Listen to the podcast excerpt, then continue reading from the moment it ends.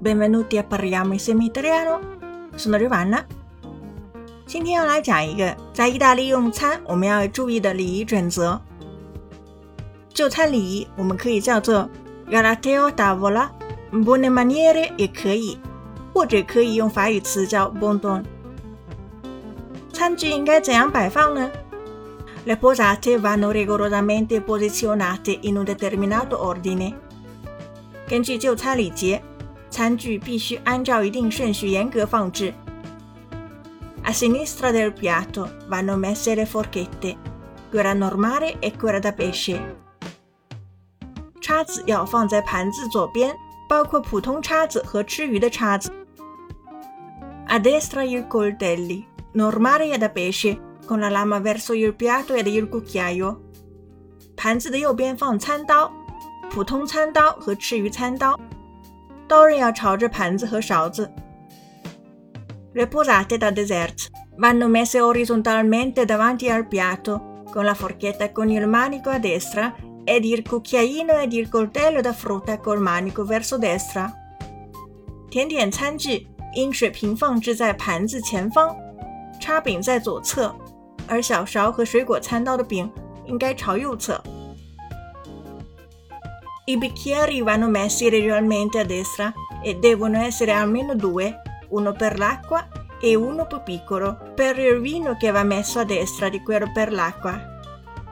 水杯略朝右侧，至少应该有两个，一个装水，更小一些的酒杯应该放在水杯右侧。如果一餐当中有不同的肉菜，还会有红酒杯和白酒杯，都是放在右侧。 还有十条我们在吃饭的时候一定可以做或者一定不可以做的，会使用很多无人称式的用法，大家要注意听。Non vanno appoggiati gomiti sul tavolo，肘部不要靠在桌上。Vanno appoggiati，这是一个被动态的用法，相当于 devono essere appoggiati。Non si deve suggere il brodo rumorosamente dal cucchiaino，喝汤时不要发出很大的吮吸声。这是每个国家不同的礼节，所以在意大利呢是不允许发出声音的。Non si deve assolutamente parlare con la bocca piena。嘴里塞满食物时不要讲话，否则会喷的一桌子哦。Si deve mangiare sempre con la bocca chiusa。吃饭的时候嘴巴一定要合上。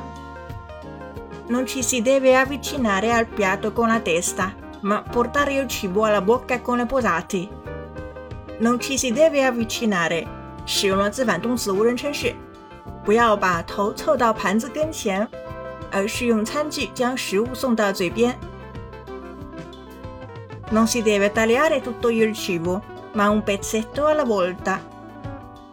不能切割整块食物，而是每一次一小块就可以。Non ci si deve mai servire dai piatti di portata usando le proprie posate。 不要用自己的餐具从盘子里面取食物，因为如果多人用餐的话，会剩很大一份，自己要吃多少自己取。注意一定要用公共餐具，不能用自己的餐具。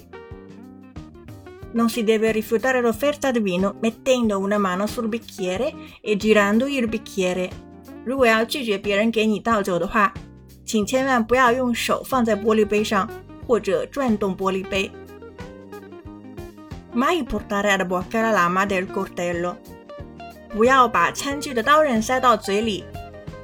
最后一条，Non si deve iniziare a mangiare se non dopo che ha iniziato la padrona di casa。